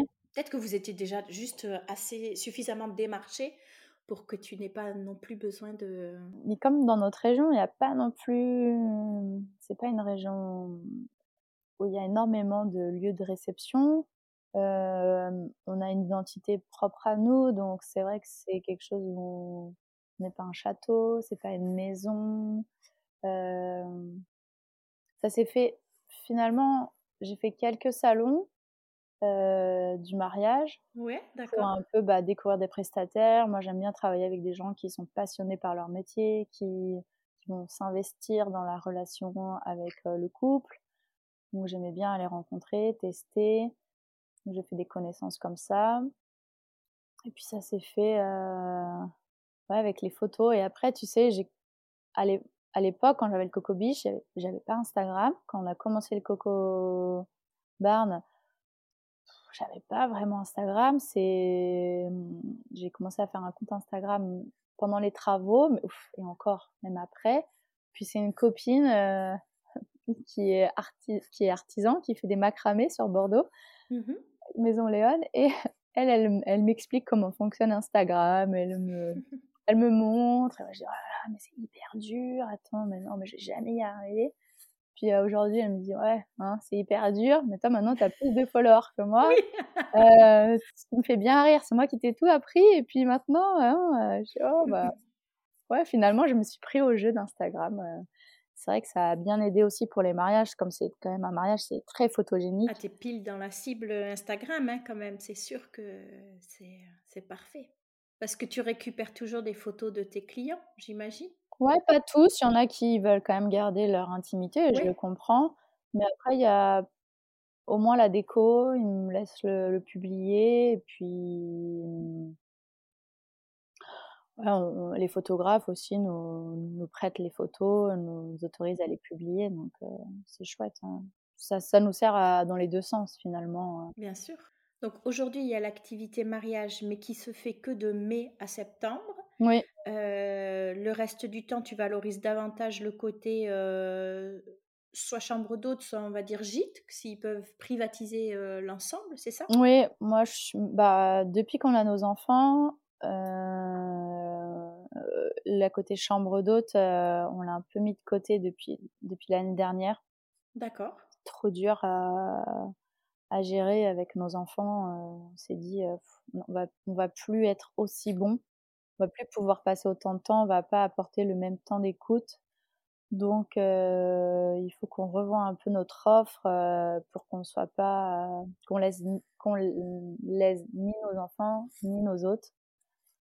Donc, on s'est dit, bah, en fait, la formule gîte, c'est celle qui va correspondre à l'évolution de notre famille.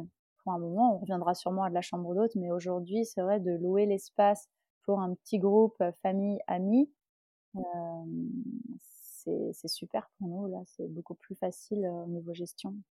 Et tu as la demande Ouais, il y a la demande. J'ai pas encore beaucoup communiqué dessus parce que je savais pas trop comment j'allais le faire, comment. Euh, mais oui, l'année dernière, on a eu, on a eu des réservations, on a eu des groupes et, et, c'était ravi. Mmh J'en doute pas. Tu te gardes une période de fermeture? Pour vous, pour des travaux, pour faire une pause? Oui, on, va dire de novembre à avant je disais novembre phare mars on ouvrait avril mais finalement avril c'est quand même euh, c'est compliqué d'ouvrir en avril dans notre je trouve parce que le mois de mars il pleut tellement d'accord. tu n'as pas le temps euh, vraiment d'avoir ton jardin qui est optimisé. Donc finalement je préfère faire fin avril tu vois maintenant d'accord je vais perdre un peu mais je vais je suis quand même quelqu'un de perfectionniste je me rends compte en disant ça mais je je préfère que le jardin il soit joli, que commence à avoir des belles journées, que le soir il y ait moins de fraîcheur, moins d'humidité. Ouais. Je préfère un peu décaler l'ouverture. D'accord. Donc finalement une saison assez courte de, de remplissage. Mmh. Euh, là, niveau rentrée d'argent et, trésorerie et autres, donc tu disais qu'Antoine pouvait commencer à se dégager un salaire. Oui. Pour toi, pas encore. Est-ce que vous faites appel à des prestataires pour la gestion, le linge, le ménage, ou est-ce que vous travaillez que en binôme? Au début, on travaillait qu'en binôme. On a fait pendant au moins deux, ans facilement. Antoine le jardin et moi, tout ce qui est entretien des, des bâtiments, le ménage, le linge. Je faisais aussi le, les machines à laver, sécher le linge. C'était euh, fastidieux. J'en pouvais plus. vraiment. Euh, en plus, j'avais déjà fait ça avec les surf camps. Oh, je, commençais à saturer du linge et du ménage. Et on a commencé à, voilà, on a préféré utiliser notre trésorerie pour nous faire accompagner, nous faire aider que d'avoir un salaire. Finalement, moi, c'était plus, je préférais avoir une aide au ménage que d'avoir un salaire tous les mois. C'était vraiment. Et après, pareil, Antoine, ça a été un peu plus tard, plus l'année dernière, on a commencé à embaucher des freelances dans, le jardin, dans le jardin, dans la construction, un peu plus régulièrement. Ça, c'était chouette. Ça, ça libère un peu de temps et puis bah, tu peux aller un peu plus en profondeur de tes projets. Bien sûr. Pour le ménage, c'est quelqu'un que tu as pris euh, à temps plein C'est plutôt de. Euh, je sais pas, est-ce que c'est des saisonniers? Non, c'est une conciergerie. Euh, elles font aussi le ménage, euh, pas que pour finalement les maisons qu'elles gèrent de A à Z, elles font aussi du ménage pour nous et on les prend toute l'année et comme elles sont indépendantes, bah en fait elles me facturent au mois en fonction des heures qu'elles ont qu'elles ont fait. Et ton linge, maintenant tu as délégué aussi l'entretien? Ouais, j'ai délégué au Leclerc, au pressing du Leclerc. Ah, d'accord. Et non, t'es pas contente ou c'est que c'est, quand même une grosse charge? Non, mais c'est pas. Euh, j'ai, pas délégué. C'est pas sexy, c'est ça? Oui, c'est pas sexy quand je dis ça. Je dis ouais, au pressing du Leclerc. Non, mais c'est pas une grosse boîte de linge parce que en fait le, le problème que je trouve, par exemple, Elise, tout ça, c'est qu'il faut prendre leur drap et finalement. Tu veux garder ton stock, toi? Bah, je sais pas que je veux, c'est mon stock, je m'en fiche en final, mais c'est que je veux garder le côté des jolis draps, un confort dans le drap, que c'est un côté esthétique, parce qu'on fait pas mal de shooting photo. ça, tu vois, en hiver quand même, je fais du shooting photo. Mmh et j'ai envie que ça soit joli. Enfin, et puis ben là, j'aime beaucoup euh, Annabelle Kern. Euh, j'aime beaucoup. C'est la, marque euh, du coup que tu as choisi pour le linge de lit? Oui, elle est à Marseille. Et de toilette aussi? Je sais pas si elle fait toilette. Linge de bain. Je sais plus si elle fait. Non, linge de toilette. J'ai opté pour. J'ai fait. J'ai acheté un stock de fouta que j'ai fait broder avec notre logo. Mmh et en fait, j'utilise les foutas vu qu'on est vraiment ouvert de mai à fin septembre, octobre. Si vraiment il fait froid, je commence à mettre des, un peu de serviettes, mais la fouta, euh, ça prenait moins de place. Dans le sèche-linge aussi, à laver aussi. Et tu les as pris chez qui? Euh, J'ai pris chez. C'est une marque quand même un peu connue, mais qui faisait, qui brodait. moi, je voulais, euh, je voulais que ce soit brodé au fil doré.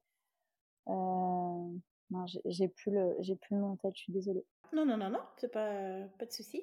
Parce que tu fournis euh, quoi À chaque fois, les lits sont faits, le linge de toilette euh, est fourni aussi dans le, les prix de, des nuitées ou que si c'est en événementiel aussi. Quoi. Oui, le lit est fait avec euh, le nécessaire de toilette, le gel douche. et... Ouais. Et le, la literie, tu t'es équipé auprès de quel fournisseur? Ça, j'ai la chance que mon papa, il était dans, il était dans le meuble. Et du coup, bah, c'est lui avec ses, contacts. ses contacts. On a eu des super prix et on a des lits incroyables. Les gens, je pense, qui repartent d'ici. Alors, ok, ils disent que c'est beau, mais je pense qu'ils disent Oh, mais le matelas était dingue. Et nous aussi, finalement, parce qu'à chaque fois qu'on va à l'hôtel, on se dit Bah, en fait, notre matelas est quand même vachement mieux. Trop bien. C'est drôle. Et tu vois, c'est des matelas que tu peux pas forcément trouver comme ça. C'est dans des magasins de meubles parce que c'est euh, un fabricant espagnol. Euh. C'est pas une grosse marque, une grosse enseigne. Euh, c'est dommage. Parce que sinon, j'aurais pu communiquer. Oui. ça s'appelle Velfond. Velfond. Ok. Bah écoute, on peut toujours le conseiller. C'est top parce qu'en fait, c'est des matelas. D'un côté, ils sont fermes. Mmh Pour les gens qui aiment la fermeté, c'est bien. Mais s'il y en a qui aiment le côté mémoire de forme, tu le retournes et les mémoires de forme. D'accord. En fait, tu vois, des fois, pour aller plus loin dans l'expérience client, tu peux dire, vous préférez un matelas ferme ou un matelas, une accueil moelleuse? Ah ouais, vous pouvez faire ça. Ouais, ouais, je tourne mon matelas. Nous pouvons tout faire, monsieur. Mmh, voilà. je crois, euh, si je ne me suis pas trompée, que tu travailles avec euh, le channel manager Evivo. Oui. Tu en es contente? Ouais, genre, au tout début, j'ai pas mal euh, bataillé, j'ai cherché, je voulais une interface qui me plaise. En fait, je suis sensible à l'esthétique de l'interface, comme ça allait être finalement, euh, ça allait être mon collègue de travail. J'ai ah personne avec qui je travaille, c'est lui, mon collègue. Je voulais qu'il soit joli à regarder euh, et facile en fait. Donc c'est celui qui m'a le plus convaincu. Qui m'a paru le plus convaincu à l'époque, hein, parce que maintenant il y en a des nouveaux, il y a des choses qui ont vachement progressé. Mais là j'ai la flemme de changer parce qu'il faut tout reparamétrer et ça c'est le plus long du, du channel manager. Oh, c'est des heures. moi je j'en pouvais plus à la fin. Est-ce que tu sais ce que ça te coûte? Oui, c'est une trentaine d'euros. Donc ça aussi, tu vois, c'était vraiment par mois? Par mois, j'ai trouvé ça correct. Et ça prend pas des commissions sur tes réservations? Non, ça aussi. C'est un forfait, quoi. Mm. Ok, super. Oui, donc au moins c'est c'est clair. Et sur quel canal de distribution tu es? J'ai pas mal évolué. Tu vois, au tout début, j'étais Booking, Airbnb, Abritel. J'aime beaucoup Abritel. C'était pas mal. D'accord. Je connais très peu, moi.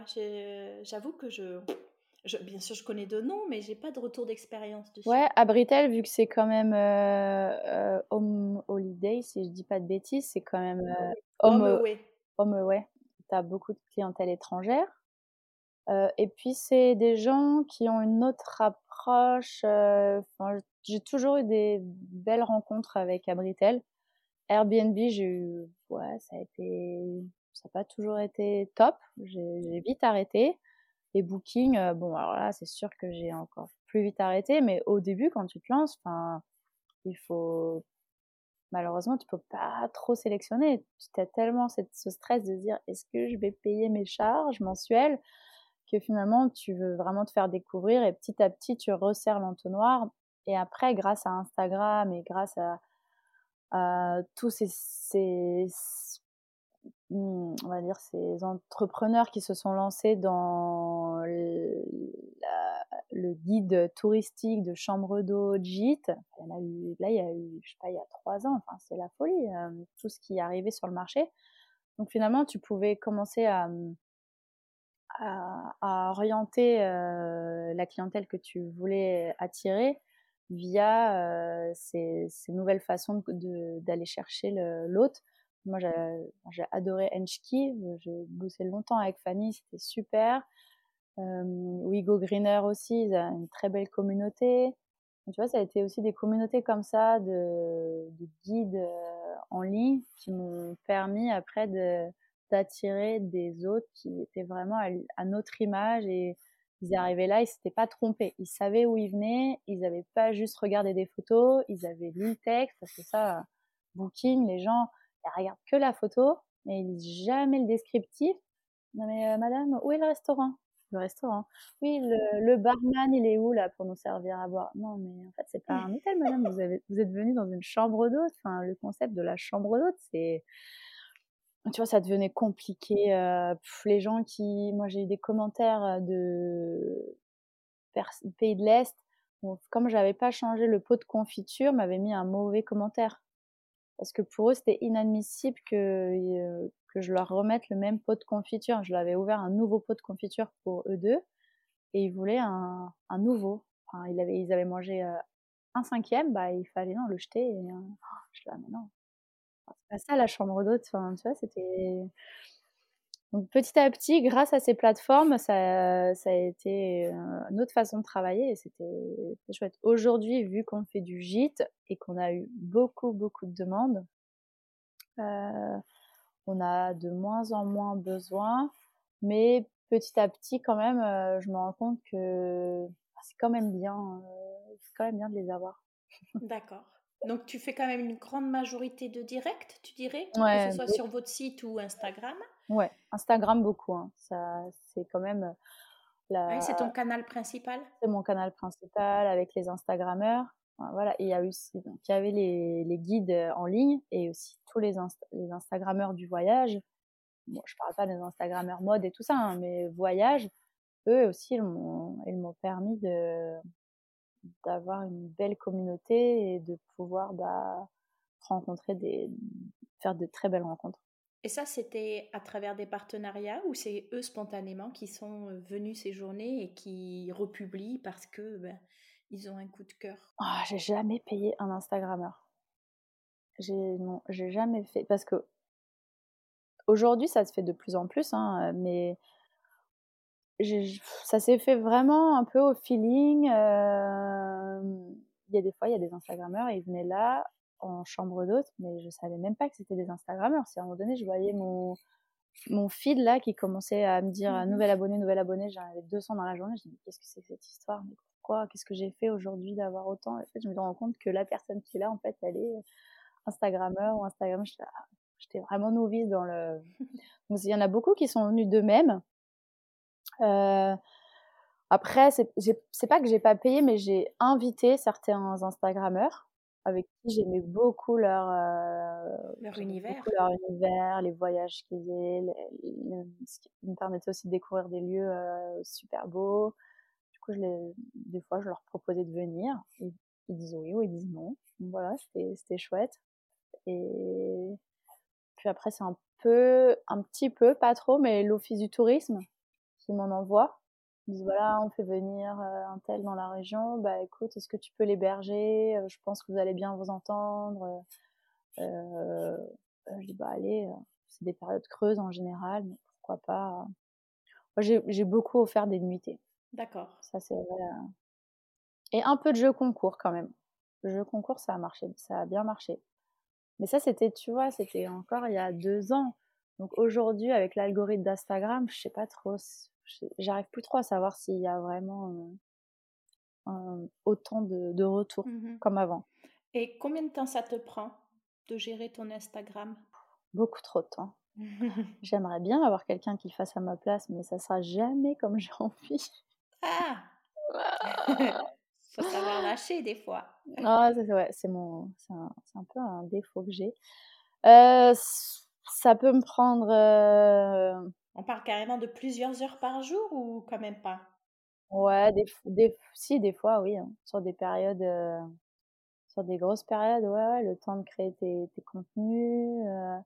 Puis en fait, moi, c'est pas que forcément publier, mais c'est aussi entretenir mon réseau d'Instagram, échanger, liker ce que font les autres, de commenter, de rester en contact avec avec la communauté, avec euh, les influenceurs, avec les architectes. Euh, et puis, je suis tellement passionnée par les hôtels, par les archives, par les restos, tout ça, que je suis toujours en train de regarder ce qui se fait, ça m'inspire, ça me dit, ah, ils ont fait ça, c'est chouette, ah oui, ok.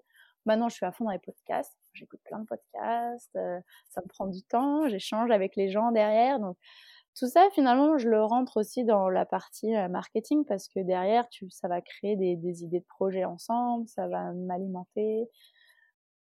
Ouais, je passe, je passe au moins une heure par jour, hein, minimum dessus. Hein. Et t'es, on va dire, discipliné, organisé ou c'est de l'instantané quand tu fais une publication? Est-ce qu'elle est prête depuis trois semaines ou euh, tu as eu l'idée il y a dix minutes? Je fais un peu des deux.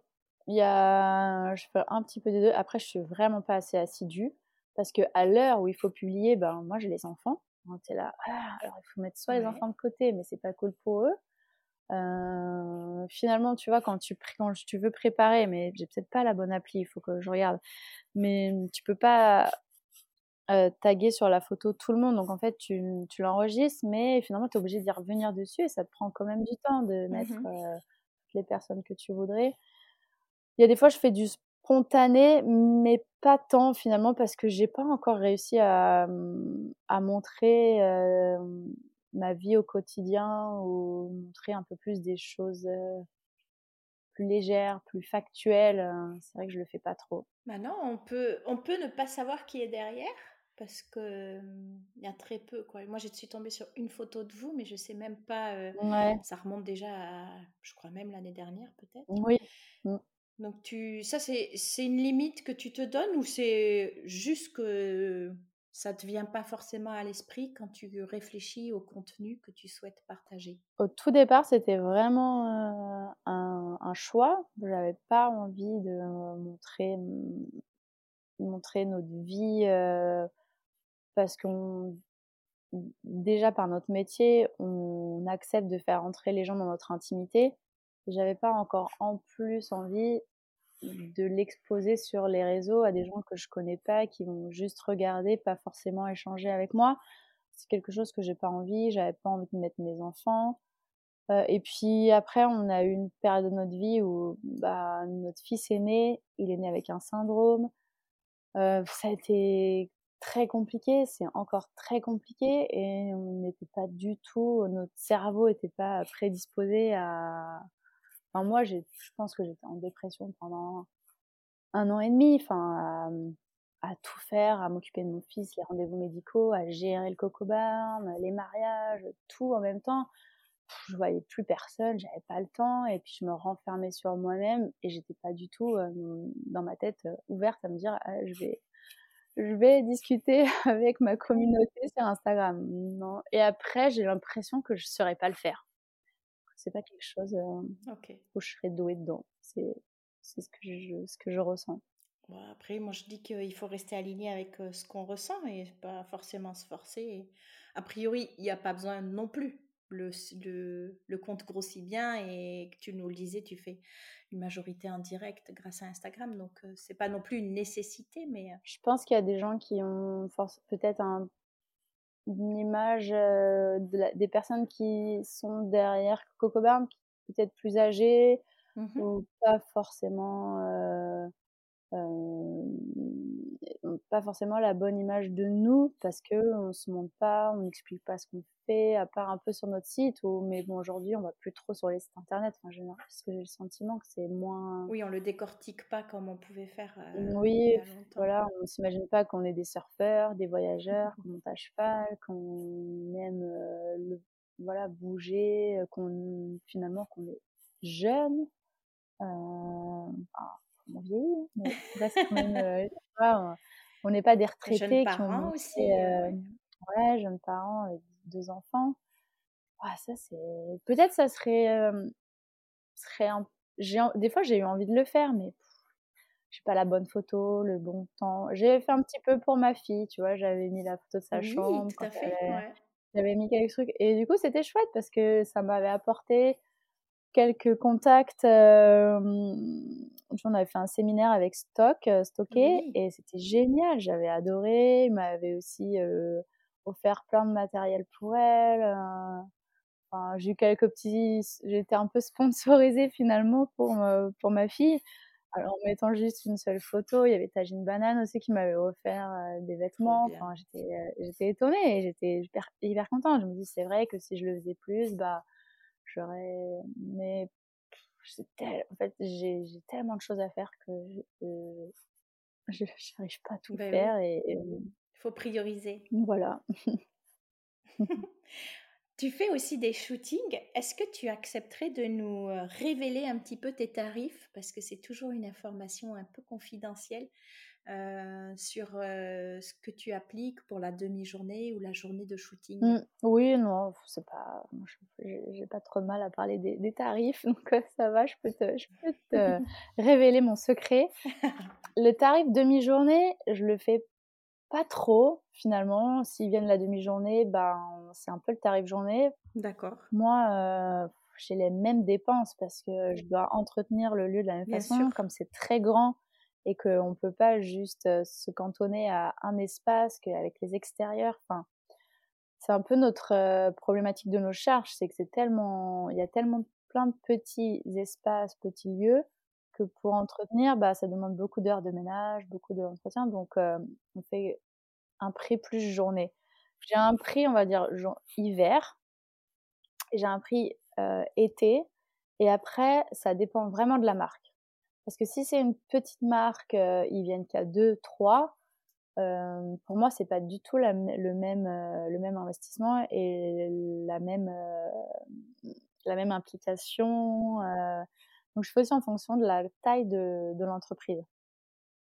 Tu vois, c'est. D'accord c'est pas la tête du client, mais c'est plus derrière. Euh, ils n'ont pas les mêmes. Mais ils n'ont pas les mêmes budgets et puis. Ils n'ont pas les mêmes budgets et c'est. Trois personnes vont pas remuer euh, non plus euh, comme une équipe de 12. Mmh. Ouais, une équipe de 15 qui mmh. arrive. voilà, c'est c'est pas la, c'est pas la même chose. Et puis des grosses marques, du coup, ils utilisent aussi ton identité pour vendre leurs produits. Donc voilà, moi je fais pas non plus un énorme écart, hein, mais voilà, pour une journée, tu vois, en ce moment en hiver, on va dire qu'on est à 500 hors taxe. D'accord. Et l'été, par contre, on va être plus autour des 800, 1000 euros hors taxe. D'accord. Et ça comprend un peu de restauration ou pas du tout? Non, ça comprend pas la restauration. Ah, si, café, thé, enfin oui, des, des, choses de, des trucs basiques. mais après, des fois, euh, souvent, je leur propose des, des noms pour se restaurer et je vais leur chercher s'ils veulent. moi, j'accompagne, je leur donne pas forcément que le lieu. Je suis là, je peux les conseiller. Je leur dis, bah voilà, la lumière à cette heure-ci, elle va être chouette là-bas. Ils me montrent leur mood board et puis je leur donne un peu mes idées. J'aime bien le côté euh, DA et des fois, il y a des marques où finalement, bah, j'ai pu, on s'est bien entendu et j'ai pu donner mes idées et c'était hyper chouette de participer. D'autres, ils ont leur DA, donc voilà, pas de souci. Et j'adore le shooting. C'est vraiment, je crois, la partie de notre métier que je préfère. Ah, et il y en a beaucoup? Tu en, tu en organises beaucoup Pas assez, non, pas assez. bah, le, le, Covid, ça nous a quand même euh, bien freiné. Euh, du coup, tu communiques plus trop dessus, t'en parles plus, donc les gens t'oublient. Il faudrait que je relance toutes les agences euh, de, qui référencent les lieux. Et j'ai pas encore eu le temps de le faire.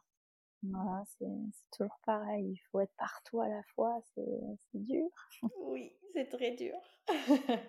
Alors, quels sont les projets pour l'avenir? Les projets pour l'avenir, eh ben, mon, un peu, mon rêve, c'est me dégager plus de temps du coup d'avoir si on parle technique entre pros, tu vois, une trésorerie plus large pour pouvoir euh, du coup embaucher un peu plus de freelance pour euh, pouvoir gérer un peu mon côté administratif où euh, ça me prend un temps énorme. J'aimerais bien déléguer un peu plus de ce côté-là. ça serait, serait vraiment chouette. Bah ouais, on te le souhaite. Et puis bah du coup on aurait, on aurait, tu vois, on, aurait plus de temps aussi pour améliorer, faire euh, rentrer un peu plus dans le détail de certaines choses qu'on aurait envie de peaufiner euh, à l'intérieur et à l'extérieur du coco barn. Et oui, ça, ça ne s'arrête jamais. ouais, toujours, toujours et encore. Ah, ça. Quand on regarde dans le rétroviseur, quelles sont les principales leçons que tu retiens de tout votre parcours? Bon, je, je pense que c'est vraiment important d'être bien accompagné. Bon, déjà, si tu si, euh, si es à deux, que ce soit entre amis ou en couple, hein, c'est important d'être solide dans le duo, hein, de pouvoir bien échanger, se dire les choses, ne pas avoir peur de, de, mettre les choses à plat parce que ça c'est euh, ça c'est pas facile, surtout quand c'est un couple, quand tu vis sur le lieu et que tu as le perso qui se mélange, euh, s'il n'y a pas une bonne communication, une confiance en l'autre, euh, ça je trouve que c'est important. Ensuite, il faut être bien accompagné, tout ce qui est, on va dire, expert comptable, euh, artisan, parce qu'il y a de tout.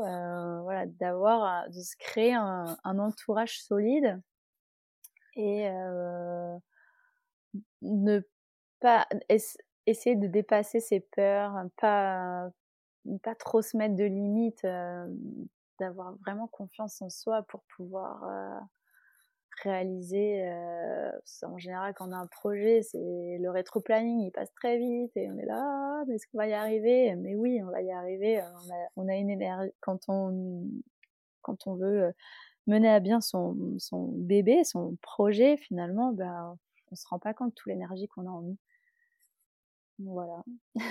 Parfait. Quelle a été la plus grosse difficulté à laquelle vous avez été confronté La naissance de notre fils.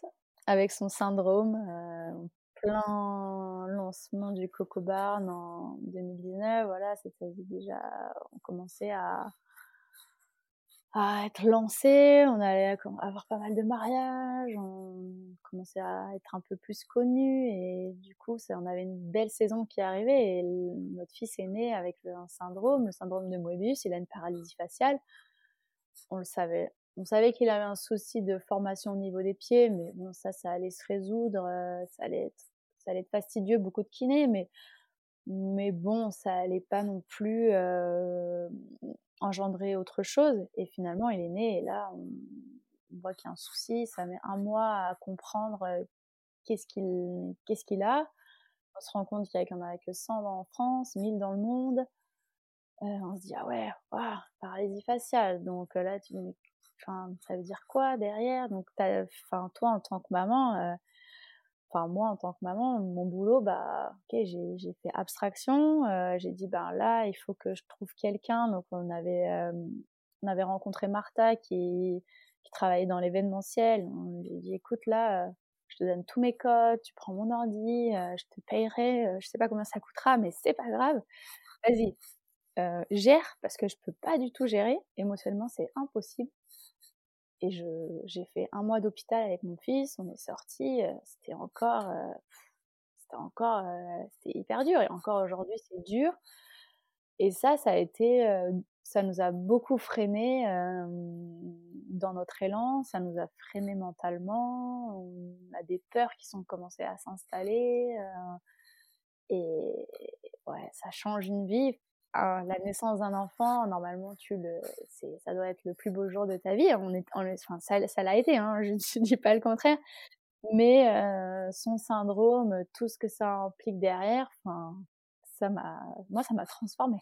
Oui, je comprends. Quel est ton plus beau souvenir au cours de l'activité? Plus beau souvenir, euh, du coup, d'avoir mes deux enfants quand même. Je vais rebondir dessus parce que quand même, euh, du coup, j'arrive même plus à, à retrouver euh, dans ma mémoire là. Euh, ça m'a ça m'a ému d'en parler aussi. Donc c'est on va dire il y en a pas un, mais c'est vrai qu'à chaque fois que on va dire que la nuit tombe, c'est que les comme on est on a une vue quand même qui est plein plein ouest, la golden hour arrive. Et là quand ça commence à tomber, en fait les gens fait ah non mais c'était beau tout à l'heure, mais là mais là, avec les lumières euh, qui passent au-dessus des arbres, euh, ça, avec la rivière, euh, les, les, reflets, les bougies, ben ouais, c'est de voir les yeux briller des gens et dire ben, en fait, on n'a pas besoin d'aller à l'autre bout du monde. chez vous, on l'est, on ne sait pas où on est. En fonction de chaque personne, ils ont des références à leur voyage. Et d'avoir ces, ces, retours, tu te dis, waouh, en fait, tu fais du, tu fais du, du, bien aux gens. Et là, tu vois, en discutant aussi, je me dis, j'aime beaucoup, ça m'est arrivé, je crois, deux fois, à travers soit euh, des retraites euh, que j'organise avec Anna de Surf the City, euh, où on fait des, des week-ends yoga surf food.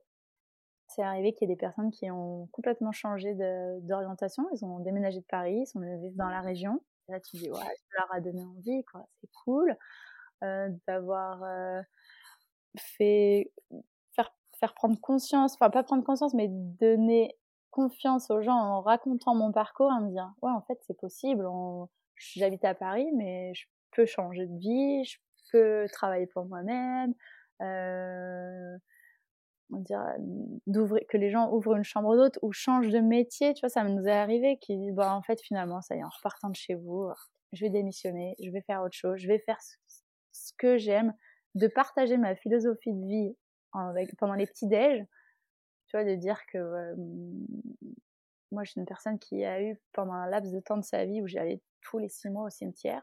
C'était horrible. Et j'étais jeune et j'ai dit non, mais c'est bon, moi, la vie, ça se trouve, ça va s'arrêter dans trois dans 3 ans, dans 20 ans, 40 ans, j'en sais rien. Je vais faire ce que j'aime. Je vais pas faire le métier euh, qui va bien parce que mes parents, ils aimeraient que je fasse ce métier ou parce que celui-ci va gagner euh, suffisamment pour pouvoir euh, répondre à mes besoins. Non, je vais vivre là où j'ai envie, je vais faire ce que j'aime. avec le cœur. J'ai pas envie de me réveiller le matin de me dire, il faut que j'aille bosser. Non, j'ai pas l'impression finalement de travailler tous les jours. Et ça, tu vois, d'avoir d'avoir pu inciter certaines personnes à changer leur façon de voir le, monde du travail, bah ça c'est hyper hyper gratifiant. Enfin, j'adore. C'était c'est du bonheur. Ah oui, mais je comprends complètement. Ah, c'est magnifique. Merci. bon, ça y est, on arrive à la fin de, de notre échange. J'ai encore deux dernières questions. Euh, la première étant dans quel établissement tu aimerais aller séjourner le temps d'un week-end? Alors, je vais dire ce que j'ai déjà fait parce que vraiment il faut y aller, c'était, génial. je peux pas me cantonner qu'à un seul, j'en ai trop trop dans ma tête, mais allez, j'en ai sélectionné six. ouais. Bon, je te les accorde. Allez, je te les accorde. Je les accorde. Mais moi, c'est toujours plus. Hein. Tu verras, si on se rencontre un jour, c'est toujours plus, plus, plus. Moi, j'ai adoré. Euh, le premier que j'ai fait, c'est Pellaroca, les cabanes de Pellaroca. J'ai vraiment. J'adore Isabelle aussi, son mmh. mari, ses enfants. Enfin voilà, ils sont top.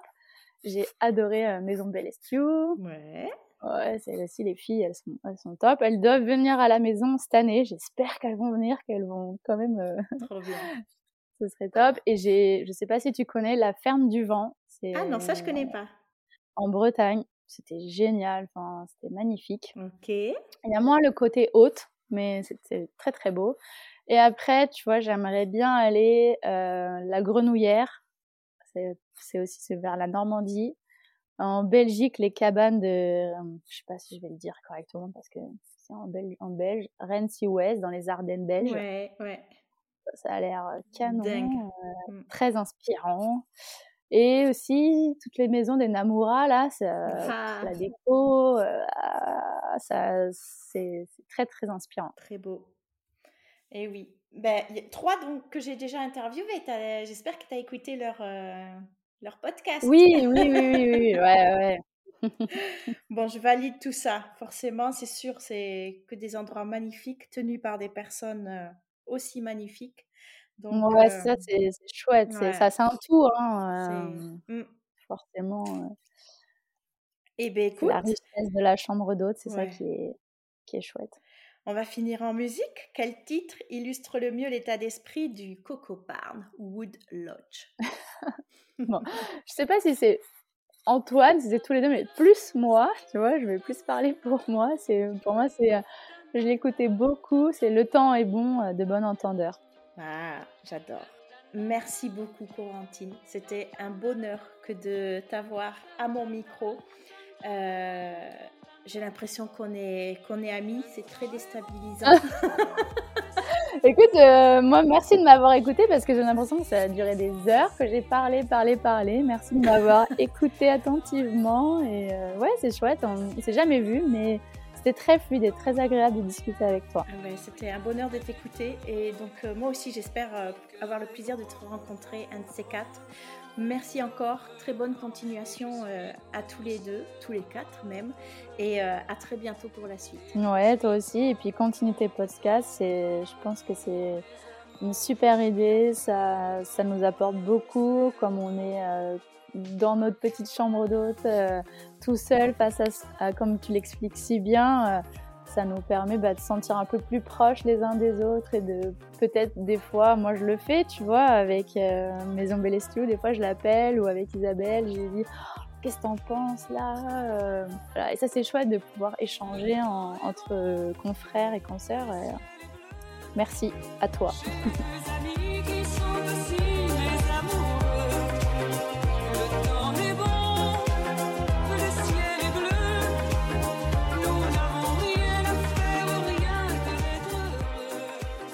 Il est déjà temps de se quitter. Heureusement, vous pouvez retrouver des extraits inédits grâce à votre abonnement à la plateforme. Pour cela, il vous suffit de vous connecter et de vous rendre dans le centre de ressources. Si vous avez aimé l'épisode, faites-le savoir en laissant 5 étoiles et un avis sur Apple Podcast ou en partageant votre écoute sur Instagram. Rendez-vous dans 15 jours pour un nouveau témoignage. En attendant, on se retrouve sur les réseaux ou sur le site www.lesclésdugite.fr. Belle journée